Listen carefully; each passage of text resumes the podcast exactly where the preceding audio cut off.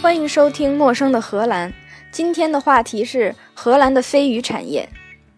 上回书说到，荷兰的游客必吃之一就是生吃飞鱼。那今天我们书接上回，就仔细讲一讲荷兰的飞鱼产业在荷兰的历史上曾经产生过什么样的影响。荷兰的飞鱼产业史非常适合当一个经济模型来讲。所以我们就按照解释一个经济模型的逻辑来讲一下荷兰飞鱼的历史。在十四世纪的时候，也就是一三几几年，荷兰有百分之二十的人口以捕鱼为生，捕鱼业在当时就是荷兰社会经济的一个重要行业。当时的产业瓶颈是什么呢？是储存保鲜。打鱼有很多人可以打，但是因为没有冰箱，很难储存，所以打多了也没有用。这个时候，这个行业就不能产生更多的产品了，因为没有办法保存。就有一个小伙子，他叫威廉，在荷兰有很多在历史上起了重要作用的小伙子都叫威廉，因为荷兰有十分之一的小伙子叫威廉。这个叫威廉的小伙子，他就发现这个鱼它腐烂的时候，通常只是内脏腐烂，这个鱼肉并不是那么容易腐烂的，所以他就想到，我如果把内脏去除，然后把这个鱼腌起来。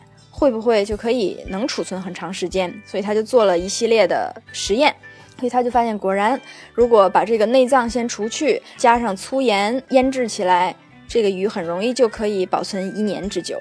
对这个储存的问题就解决了。这个时候，渔业就产生了一个飞跃的发展。渔业发展了之后，需求就变大了，呃，因为可以储存了嘛，所以这个产量就可以变大。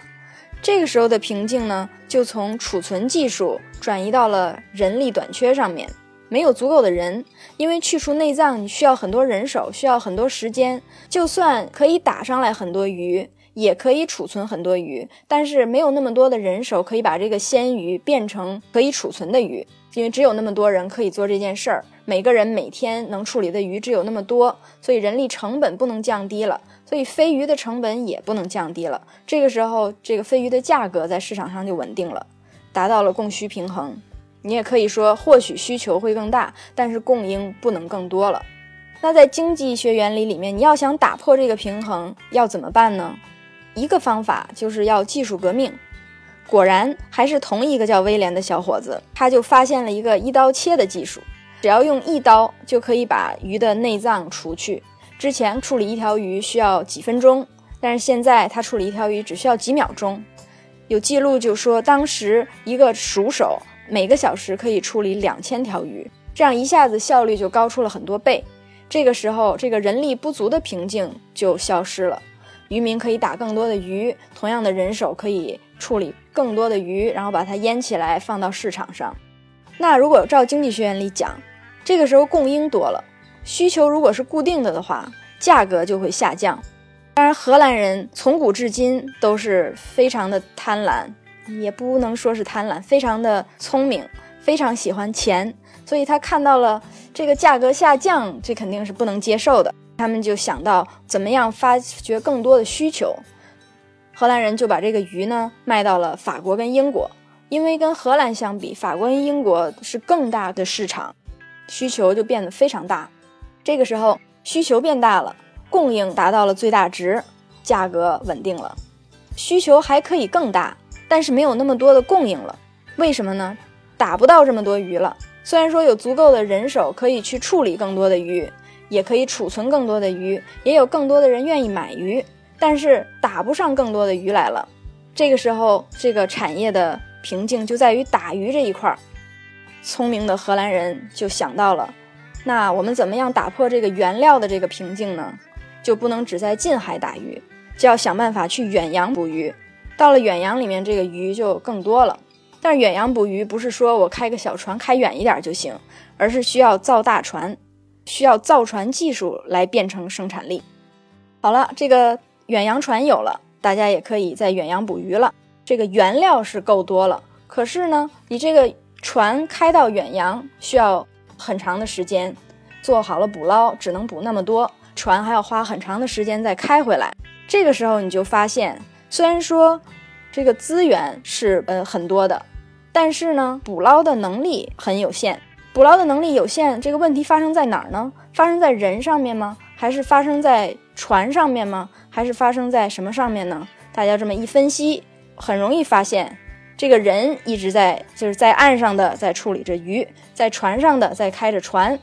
这个船呢，它也是不是在海上漂着，就是在打鱼，然后回到岸搏那么一下，赶快把鱼卸了，就马上又回到这个远洋。那在这个链里面，什么东西闲置了呢？就是这套捕鱼的机械闲置了。这套捕鱼的机械只有在远洋捕捞的时候才是在使用中的，才是在创造价值的。在去远洋跟从远洋回港的这个时间里，这些机器都是闲置的。所以，闲置的机器又成了影响这个行业增长的一个瓶颈。这个时候呢，聪明的荷兰人他就开始了市场细分，把捕鱼的船。造成更适合捕鱼，而且移动速度更快的船，因为这个鱼群它移动的很快，所以如果有一个快船的话，就可以更容易的捕到这个移动的鱼群。所以他们造了一种快船，专门用来捕鱼。同时呢，又造了很多比较小的运输船，专门负责运输。这个时候市场就细分细分了，这个捕捞跟运输变成了两个行业。捕捞船如果不是需要维修的话，它就开到远远洋，就一直在远洋打鱼。有很多的运输船不停地往返于这个大渔船和港口之间，在运输打上来的鱼。这个时候就又使这个行业有了进一步的增长。不过现在在这个系统里面，我们只有自己怎么改变技术，怎么利用更多的资源，怎么找到更多的原材料。我们忽视的一点是，这个市场上还有竞争者。在这个飞鱼产业里面，当时的竞争者就是英国跟法国，人家也有海，海岸线更长，人家也有船，也有钱，也可以去打鱼，而且人家更靠近市场。比起荷兰领土那么小来说，英法的渔民他们更靠近自己非常大的市场。这个时候呢，荷兰人就想到了。要怎么样让他的这个产品在这个市场上变得很独特？他就发现，在清理这个鱼的时候，如果我保留一点点内脏，这个内脏在运输的路上就会发酵，发酵之后就会产生一种独特的香味儿，而这种香味儿呢，就特别适合英法人的口味，他们就尤其喜欢带有这种香味儿的飞鱼。所以又一次，荷兰人就靠着这个技术占领了市场。这次技术改革里面。技术并不是提高了生产力，而是提高了这个产品的独特性。说到这儿，这个故事基本上就讲完了。这个市场到现在也仍然是这样，从大概公元十四世纪、十五世纪一直到今天，你就看到荷兰在商业上这个头脑真的是快啊。可是他们只靠脑子快吗？也不是。荷兰是欧洲，我认为欧洲人里面最愿意付出辛劳、最勤劳的一个民族，这也是我留在荷兰的主要原因之一。像意大利、西班牙、希腊这些都不用说，生活节奏非常慢。你说到法国，人家就是要享受生活；那说到德国，我就是要八小时工作制，我跟谁不爽我就罢工，我马上就找工会。但是荷兰不会歧视喜欢工作。就你喜欢工作，你可以多工作；你不喜欢工作，你可以少工作。它给人很大的自由，而且荷兰人本身非常勤奋。有的时候我上班早，五点多我就从家出发了，看到路上已经有很多车了。如果我六点钟再从家出发，路上就已经堵车了。很多荷兰人很早就去上班，或者是他们有长途，或者是他们要去什么地方去出差谈业务。没有人说，因为我路远，所以咱们不见面了，咱们打个电话吧。就没有人会因为这点小事儿而计较，这也是我觉得他们非常值得学习的地方。刚刚说到了这个飞鱼的历史，那现代捕鱼业是什么样的呢？现在捕鱼业跟五十年前、一百年前可能差别不太大。虽然说也有更现代化的渔船，但是一般的小型渔船，就是大量的小渔船，还是一个比较传统的作业方式。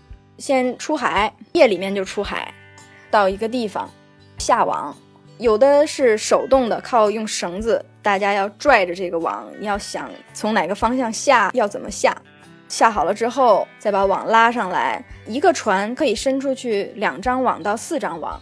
就会把这个网一个一个拉起来，拉起来了之后，鱼就会在这个网的最底下嘛，像一个巨大的网兜一样，被船上的这个机械吊起来，然后转到船舱这一边儿，底下这个网的收口一拉开，哗啦一下，鱼就全部都掉到这个甲板上。这个甲板上呢有一个洞，大概有半米乘半米这么大的一个洞，鱼就全部会顺着这个洞滑到甲板下面的一层。这个甲板下面的一层呢，就是处理鱼的地方，滑进一个漏斗里面。漏斗的开口下面的开口是有一个挡板的，甲板负一层就会有有两个人，一个人负责把这个挡板拉开那么几秒，然后鱼就哗啦一下装满了一个塑料箱子，然后另外一个人就把这个塑料箱子放在一边给它垛起来，挡板再拉开一下，哗啦又装一个塑料箱子，再把它垛起来，这样一点一点一点把甲板上面的鱼全部都装在塑料箱子里，然后码成一垛一垛排在一边儿。